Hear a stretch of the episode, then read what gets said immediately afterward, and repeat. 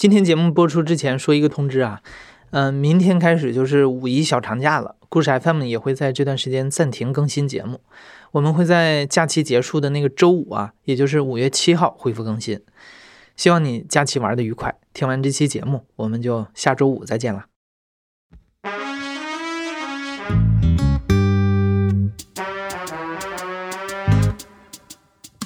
你好，欢迎收听故事 FM，我是艾哲，一个收集故事的人。在这里，我们用你的声音讲述你的故事。每周一、三、五，咱们不见不散。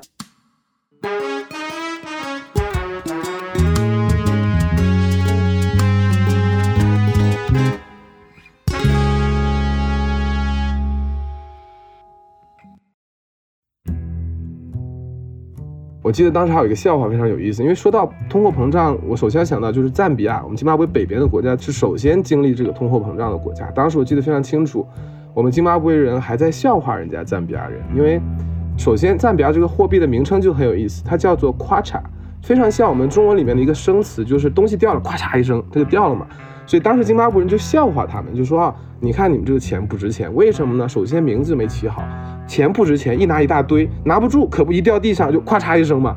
那中国有一句俗话说得好，三十年河东，三十年河西。然后一转眼到两千年之后，津巴布韦开始通货膨胀，赞比亚这边又送回来我们一个笑话，就是说啊，有一天一个津巴布韦人去超市买东西，然后下了车拿着钱，然后拿了一个手推车，一把把这个钱一袋子钱放到这个手推车里去了。然后推着车正要进超超市的时候，一个劫匪过来，一把抢走了他装着钱的车，然后看了一眼这个车之后，把钱倒掉，把车抢走了。提起津巴布韦啊，我猜你的第一反应应该就是通货膨胀。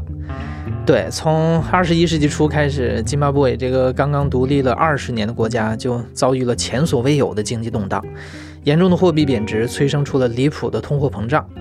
在这里，你能找到世界上最大面值的钞票，一后面跟了十四个零，你可能都不知道这个数字该怎么念啊！我教给你啊，它读作一百万亿。你想想，一百万个亿是什么概念？今天的讲述者金先生在二零零一年，也就是他十三岁那年，来到了津巴布韦这个神奇的非洲国家。当时，金先生的妈妈和舅舅已经在当地从事了好几年的二手车和餐饮生意。过来之后，金先生在津巴布韦的首都哈拉雷度过了自己的整个青少年时期，也刚好是在这二十年间，他目睹了这个国家最魔幻的一段当代史。我是两千零一年二月十六号到的津巴布韦，当年到的时候应该十三四岁吧。出发之前，国内同学也在讲说啊，你你去非洲，你去非洲干嘛？非洲那边那么穷，地干的裂缝，人穿着兽衣，穿着兽皮，举着弓箭打猎什么，你去那儿干嘛？其实当时我自己也不知道我去干嘛，对吧？那当时就想说啊，我去找妈妈，我妈妈在那儿。二十年前来非洲的时候可不像现在，当时我我老家是辽宁嘛，我记得非常清楚，我坐了三天，好像三天的火车到的香港，然后从香港坐的飞机，然后从香港首先坐的是国泰。飞机上是有电视的啊，有游戏，然后觉得哎好新鲜，然后就这样坐飞机先到的是泰国，然后从泰国再转机到南非约翰内斯堡，这时候换的飞机就是从国泰换成了南非航空，然后一下子这个小屏幕就没了，但他给了你一副耳机，听着歌到了这南非约翰内斯堡又转机，这次转的是好像是津巴布韦航空了，这次上飞机就啥都没有了，电视也没有了，耳机也没有了，然后坐着飞机就到了，到了之后。你想象一下，从香港到泰国到南非约翰内斯堡，机场都很棒的。然后一到了津巴布韦，一出机场，你就会哇，咣当一下，说这机场怎么看着有点像像一个工厂一样，就是特别特别的小啊，设施也比较旧。然后当时心里就凉了一下。出关手续记得不是很清楚，但是记得非常清楚的一个就是，当我一走出机场的这个大门的时候，外面的这个天是非常非常蓝的，然后上面飘的这个云。非常非常的低，后来才了解到，因为它全国海拔平均在一千五百米左右，好像是，所以说哈拉雷是一个小高原，那个云层非常非常的低。我一个东北出来，就都是秋高气爽的，就天高云高的这种地方，然后一看矮矮的云彩，然后就伸手就可以抓到棉花糖一样的这样，满地都是绿草，然后空气清新，这种当时的感觉还是觉得哦，还是蛮新鲜的。然后带着这样的好奇心，然后就上了车，一路开回家。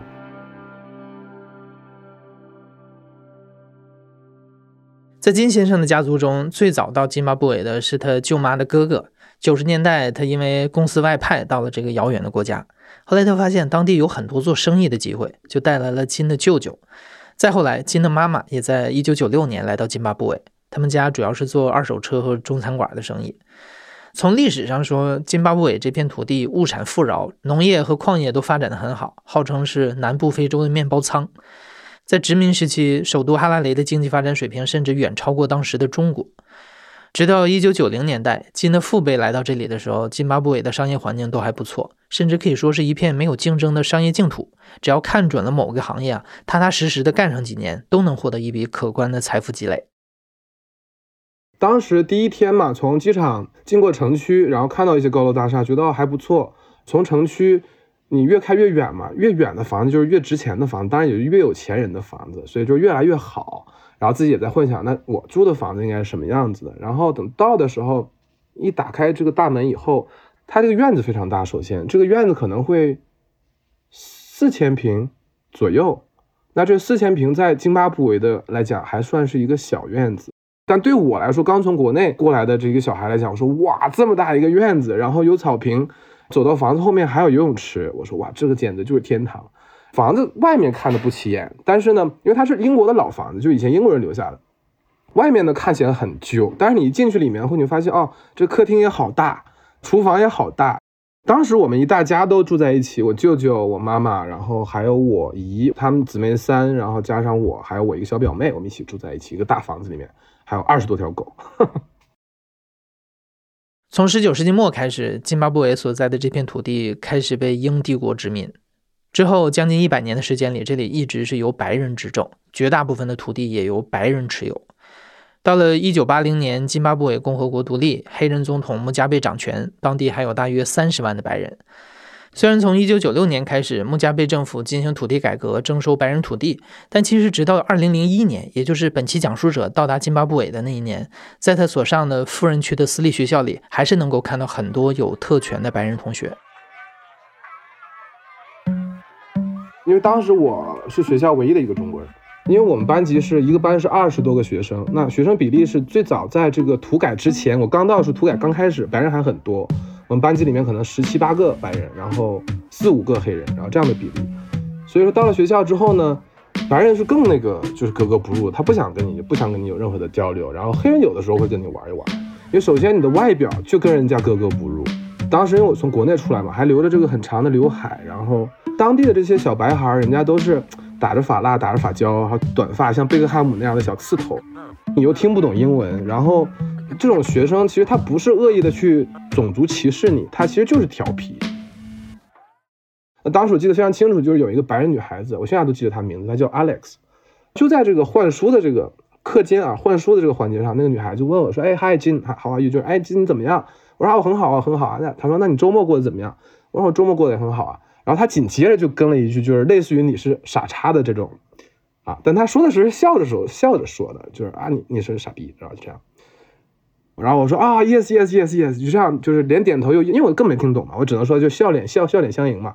当时就是所有在这儿换书的同学就哇哄堂一笑，当时就意识到说啊，原来你是在使坏，也没办法。那后来还有一次就是一个白人，一个白人同学，也是课间课间休息完之后回来，我当时已经进了教室了，然后我我正在站在一个课桌前的时候，他从我背后。就很用力了，很用力的一把把我推下去，然后我等于是人飞过了这个课桌，然后摔在地上，连滚的就滚了一圈。然后我起来之后，我就问了他，我说你为什么推我？他说 So what？就我推你又怎么着，对吧？就这样的一个非常屌的一个一个一个状态。我说妈的，好，我立刻就抓着一把椅子，我就开始追。这个时候校长就正好从他的办公室出来，校长还是兼橄榄球教练。非常 muscle 非常就是壮的这么一个白人，然后就把我们两个叫停了。叫停之后说来去校长办公室谈。先叫的白人进去，我也不知道他们两个人聊的什么。然后白人走了，然后校长把我叫进去，就是肯定是先批，就是批评你嘛，你为什么打人啊？怎么能在学校里做这种事情啊？这是不对的呀。然后最后问了我一句，说你拖个凳子追他，那你最后如果真的追到了，你会去揍他吗？我当时想了一下，我说没必要撒谎。我说对，我说如果今天追到他的话，我肯定会揍他。我说我往死里揍他。然后老师也想了几秒钟，说嗯，那好，就你头一次犯错，我就不罚你了，但是你可以考虑一下，是不是可以，就是加入我们的橄榄球队。从那之后，基本是没有人再欺负我了。那么津巴布韦呢，可以说是一个贫穷差距非常大的一一一个状况，就是我我生活和我上学也好，我生活的这个角落，它是非常非常难易的，甚至于说，如果我不告诉你，你闭着眼一睁眼，你你想不想不到这个是非洲，你可能会觉得它是某一个欧洲的小镇，但你要去了这个，我们不能，我现在。不说黑人区，我们现在管它叫做密集居民区。说说白了就是穷人住的地方。那最穷的就是还是说多的多数还是黑人兄弟嘛。密集区域就是很贫穷的，它就是我们想象中的那种脏乱差。虽然津巴布韦从一九八零年开始就独立了，但是各种历史遗留的问题导致巨大的贫富差距一直存在，种族之间的矛盾也很激烈。从一九九六年开始，在穆加贝领导下的土地改革夺取了大部分白人拥有的土地，导致大量白人农场主离开津巴布韦。这个政策实施几年之后，二零零零年初，正在哈拉雷上中学的金也能感觉到自己的生活有了一些变化，班里的白人同学越来越少了，从最开始的百分之八十，逐渐缩小到了百分之二十。但当时年少的金怎么也不会想到，这样一所学校里的小小的变化，放大到整个国家的层面，最终竟然指向了一场全面的经济崩溃。当时的这个现任总统穆加贝是遇到了很多的问题。那么第一就是当时也是整个世界的这个大的经济环境不好，经济危机。然后呢，再加上我们津巴布韦内内部的就是老兵，当年就是独立战争的这一批老兵呢，他觉得他在津巴布韦的这个社会福利不是很好。这个时候呢，又迎上迎到这个大选，所以穆加贝就想说，那我怎么能才能继续连任呢？我可以利用一下原来的这些老兵，去把这些农场抢回来。抢回来，首先分的就是要分给这些士兵。百姓的话，只要你有这个意愿，你可以到农业部去拿着你的计划书去申请九十九年的合约租给你。但实际上呢，我们农场这一块呢，相当于涉及到就是很多是技术方面和金钱方面的问题。你把土地分给了我们的这些非洲兄弟们，很快可能就一一两年之后，这个农场就荒废掉了，没人再种。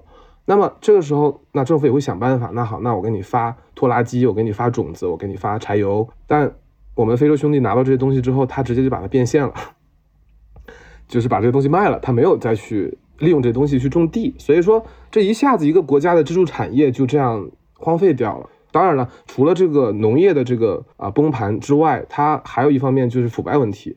紧接着就是这个货币贬值开始了。其实通货膨胀从两千零一年就开始了，那个时候贬值可能说一个月贬值一倍，或者两个月贬值一倍。然后呢，到零三零四年的时候，它就变成了可能一个礼拜一倍。到零六零七年的时候，就是最最疯狂的时候，可能就一天一倍，甚至于有的时候一天两倍的翻。所以说，想象一下当时拿金元工资的百姓是怎么生活，那很恐怖的。你会经常发现，每次你要进商店的时候，他会把门关上，然后他说：“啊，对不起，我们那个现在正在改价格。”他告诉你是我我我们正在改库存，啊，其实他是在改价格，跟着这个黑市的汇率在改价格。然后呢，政府出台控制价格。那好，上有政策，下就有对策嘛。那如果你控制我的价格，我的商品不能卖过某一个价格，那我不就赔钱卖嘛？那好，那商家怎么办呢？那个时候你会发现。津巴布整排整排的这个超市，你进去以后，货架上，它先放一卷手纸，然后再隔着四五米，它放一盒牙签，然后再隔五米，再放一块肥皂，然后它就放这三样东西。那今天卖没了，我就不卖了。然后这个时候，同时呢，我妈妈又开始除了餐厅，我妈妈又开始做商店。所以当时我记得那段时间呢，非常有意思。它最大面值的钱就是两万块，两万块能买什么呢？咱们不用两万块钱说事，咱们用一百张两万块，就两百万，这一捆钱就一百张钱啊，一捆钱能买一双袜子。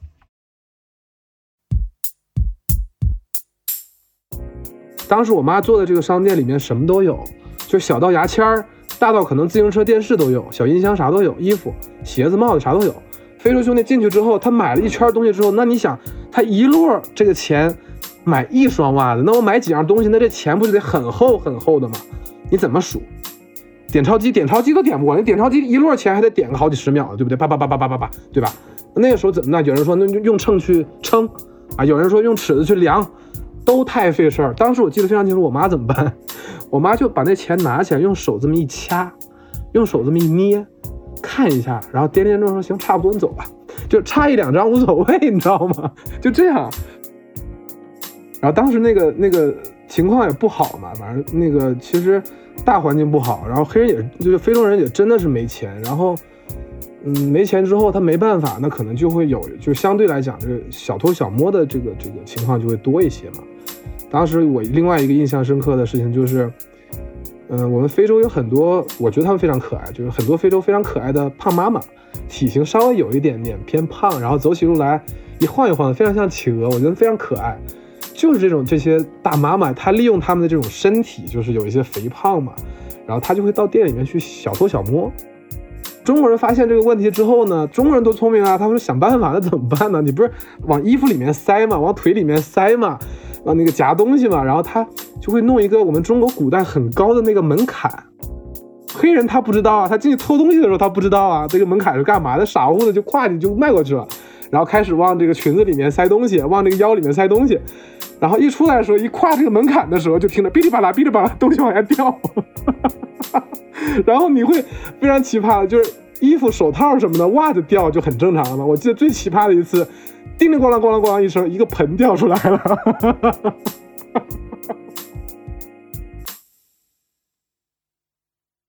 津巴布韦这个国家贫富差距巨大，对于普通的津巴布韦人来说，一个月的收入大约是一百五十到二百美元，相当于是一千多人民币。交完每个月的水电费、房租和孩子学费之后，基本上只能剩下二三十块钱的闲钱。这里一袋十公斤的玉米粉大约是七美金左右，往往是一个家庭半个月的口粮。除此之外，他们还会买一些蔬菜配着玉米粉吃，只有个别的时候能吃到肉。在津巴布韦，这样的贫困人口大约占到了百分之三十到四十。正常情况下，收入尚且只够糊口，那可想而知，在笼罩全国的通货膨胀之下，普通人的日子会过得更加艰难。不过，金告诉我们，即使是在困难时期，穷人倒也不至于饿死。因为除了现代国家体系，他们还有一套从古流传至今的酋长制度。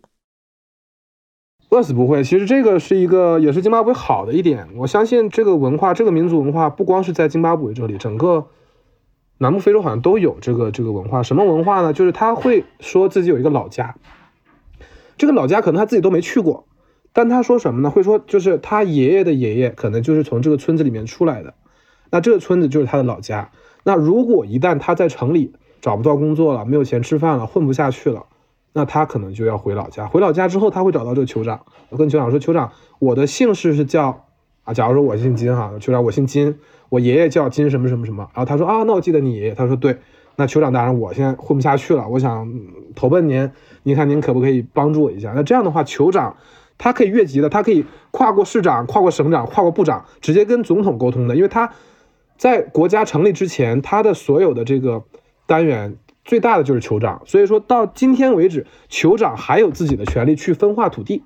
所以说这个城里面混不下去的这个这个非洲兄弟，他就回到酋长那儿去说：“我爷爷是谁？”然后酋长就会给他一块地，给他一块地之后，他会找到邻居说：“哎，邻居，你看那个我刚回来混，啥也没有，你要不借我一头母牛，或者借我几只母鸡，然后这样牛生牛，鸡生蛋。”最后到了来年，我再还你啊！就这样，他这样有了基础之后，再滚两三年之后，三五年之后，他有了七八头牛、十头牛以后，他就可以把牛再卖了，然后再拿着钱，再回到城里去东山再起。所以说，在非洲这饿死人的情况，应该是尤其在南部非洲，因为我们这环境非常的好，种什么长什么，就不会有这种饿死人的情况。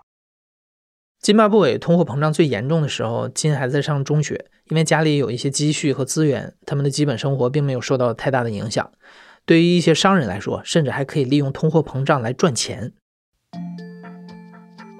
当时每个周五我们放学以后，我们是不回家的，我们干嘛呢？三五个同学会把两三辆汽车，就是开着去上学的车，开到油站去，因为那个时候因为通货膨胀，想象一下油站。卖油嘛，我收回来的金元，明天还没等着去买油呢，我这钱就已经贬得一文不值了。所以说油站就不卖油了呀，对不对？所以说那个时候政府是就会提供一些油，然后就会以金元的价格去卖出去。那你想象一下，这么便宜的价格卖这个油，油又这么短缺，它肯定是要排队的呀。就是我们家餐厅旁边就有一个加油站，然后因为我们关系好，我们在那个油站就开了一个所谓的账户。那这个账户呢，就会免去排队的这个过程。我们提前把钱打给油站，然后付给他美金，然后这样油来的时候呢，我们就不用排队，直接去后面的一个小油泵，就偷偷的在后面加油。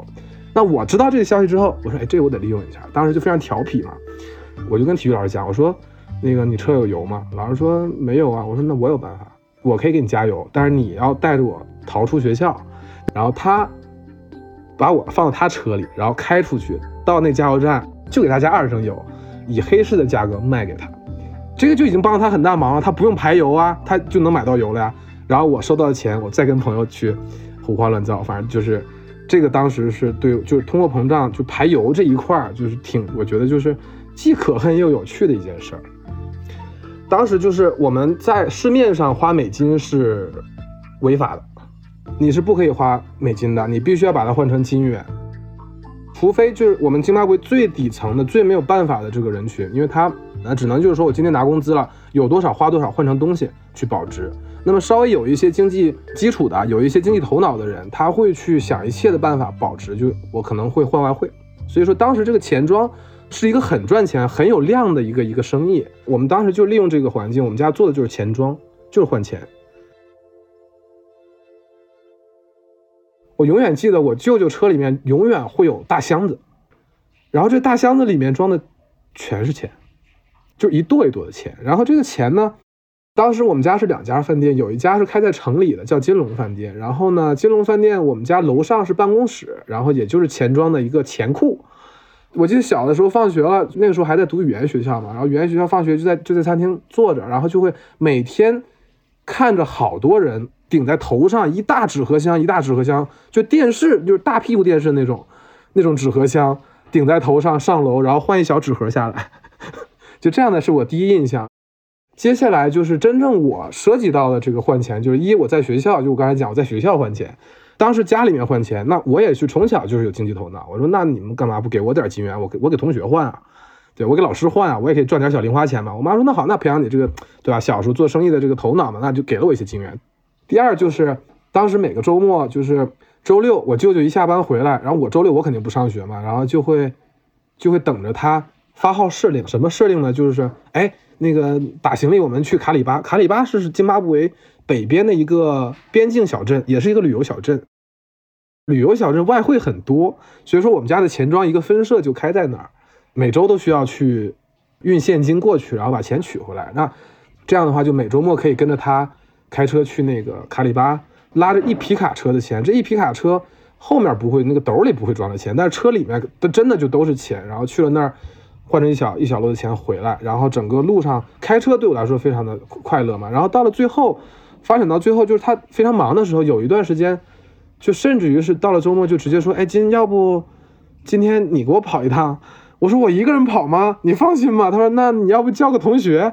然后那个时候我就叫上我最好的同学 J.K.，就是就说白了，我吃屎都会跟我吃的一个，就特别特别好的一个同学。然后两个人就说：“哇，这个终于有事儿干了！我们两个人可以独自的开这台车，拉着一车的钱跑长途，多爽！然后跑完长途，工作完成之后又可以去住酒店，酒店所以东西可以随便吃随便喝，签单，然后家长买单。我说这这很好一件事，当时印象就非常深。发展到后期的时候，他为了就是防止你这个私人就是民间这个炒汇嘛，因为越炒越高，越炒越高，越来越厉害，这个贬值，他就会说好那。”私人钱庄就关闭，就不允许你有私人钱庄，只允许你到就政府的指定银行去换钱了。那这个时候我们就开始做地下钱庄了，对吧？就是违法的钱庄了。那个时候，你如果能抓得准的话，其实利用那个时段，好多中国人是赚到钱的。啊，类似于什么情况呢？我可以举一个例子来讲，就是因为当时也是结合土改嘛，很多白人落魄，就他的农场被抢了之后，他想尽快的逃离这个国家。想象一下，他卖一个房子。那假如说这房子六千平，六千平，他把这个广告打上报纸的那一天，假如说这个房子两百万啊，相当于二十万美金啊，然后隔了一晚上，贬值就贬了一倍，这二十万可能变成两万了。这第二天早上中国人来付钱了，付完之后这老白还傻傻的呢，还不知道呢。然后等他拿这二十万到市面上去换钱的时候，他知道，哎呦，这贬了十倍或者贬了一倍，然后他发现，哇，我的房子两万块钱把这大院给卖了。所以当时虽然这种情况是很很恶心的，就是当地人是没法生活的一一种情况，但是往往这种情况是有空子可钻可钻的。包括当时我们我们家当时也开始做旅行社嘛，就包括机票也是，你想象一下当时的机票什么概念？津巴布韦航空的机票，回国往返机票啊，假如说是一千万金元，相当于一千美金，对吧？我收到这一千万金元，我是不需要立刻付给航空公司的，因为我们当时的这个结算系统是十五天一结算。那我当时收到这一千万的金元，我当天就把它换成一千美金。十五天之后，等于我我需要付钱给航空公司的时候，我只需要拿出可能十五块钱，我就能换到一千万，然后把一千万给航空公司。当然了，这个航空公司是国营的，所以就就是国家也在剥削你，你也在剥削国家，就是啊。二零零九年，津巴布韦发行了一套世界上最大面额的新钞，这套货币都是以兆作为数字单位的。但是就在同一年，该国政府决定放弃挣扎，停用本国货币一年。几年之后，干脆选择彻底躺平，宣布弃用金元，改用美元，所有交易都改用邻国或其他大国的货币。到了二零一七年，津巴布韦发生了政变，执政了三十七年的总统穆加贝下台，这个国家也开始了一个新的时代。金告诉我们，大概是到了前两年，他才渐渐觉得津巴布韦的经济环境有了起色。这个国家虽然发生了很多离谱的事儿，但对于他来说，已经是把这个地方当做自己的家了。你可能注意到了，在讲述的过程当中，金几次说了“我们津巴布韦”，你能明显感受到他对这片土地的热爱。这种归属感其实是来源于生活中的很多小事儿，而他印象最深刻的是上大学的时候碰到的一件事儿。在我自己身上发生的就是，真的是让我觉得这个国家值得我去热爱，这个地方的人值得我去喜欢。就是通过一件非常小的事情，那个时候也是在读书的时候，还实习导游呢。然后我就开着自己的小车，从我瀑布城的驻地往机场开。那那一天下午呢，是一个就是旱季，十月份每年最热的时候。瀑布城是津巴布韦最热的城市，十月份气温在下午就那个我往机场开两点钟的时候，气温可以高达三十四五度吧，一点不夸张。我开车的时候看到了一个一对父子，这个父亲拉着儿子走，父亲穿着拖鞋，手里拎着鞋。其实这个讲你可能不理解什么意思，我要解释一下，就是津巴布韦可能包括非洲很多地方都是这样，他太穷了，他没办法，他进城去买东西，他会穿着正常的鞋，但他进城出了城以后，他就不想把这双鞋磨损，他会带一双拖鞋或者草鞋。走长路的时候穿着破鞋去走，但你想象一下，旱季下午两三点钟，地很热的呀，他烤脚板啊，然后那个头他也没有帽子，很烤头的呀。然后当时我看到那个父亲带孩子，我就突然间就那个怜悯心就就上来了，然后我就把车停下了，我说我说你要去哪里？他说我就去那个机场方向，没到机场前面那个叫启多贝的一个小村庄，我知道那个村子。我说那好，那正好我也去机场，我可以拉你到那儿去，但是我不能拉你去土路，因为我那个车很低嘛，那个底盘。我说只能拉到那个岔路，然后你下次自己走到村庄里去。他说那我就已经很感激了，我要省好几个小时的路。我说那好，那没问题，我们就走。等我把车开到他们那个村庄下车那个路口的时候，非常非常的赶巧，我的车熄火，然后他们下车拿东西下车，我再打火，车打不着火了，车子坏掉了。然后当时我赶飞机啊，我也很着急。然后我就跟他讲，我说啊，这个没办法，我说那没关系，我说你们该回家回家了，我说这个不是你们的问题，这个我车子坏掉了，但我赶飞机没办法，赶不上就算了。然后他就走，我这个时候我就拿起电话开始找朋友啊，找什么的。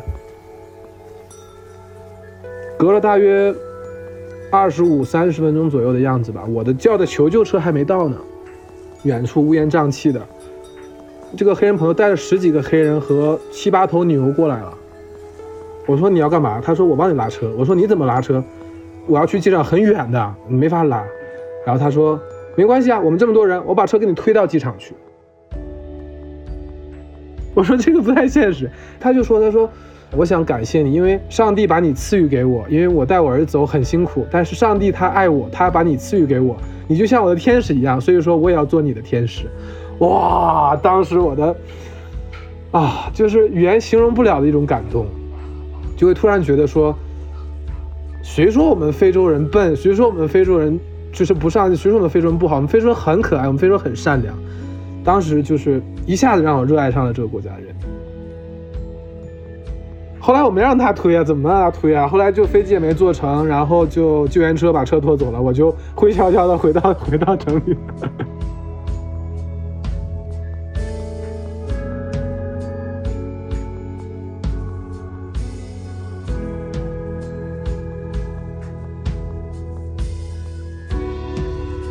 从二零零一年到二零二一年，金已经在津巴布韦生活了二十年。他在这里长大成人，度过了一段荒蛮肆意的青春期，娶了一位非洲老婆，生了三个孩子。现在的金在津巴布韦从事旅游业，定居在维多利亚瀑布城。这是一个只有三万人口的小镇，只有金一个中国面孔。据说几乎镇上的每一个人都认识他。如果有中国游客走丢了，好心的路人都会直接把他们送到金的住处。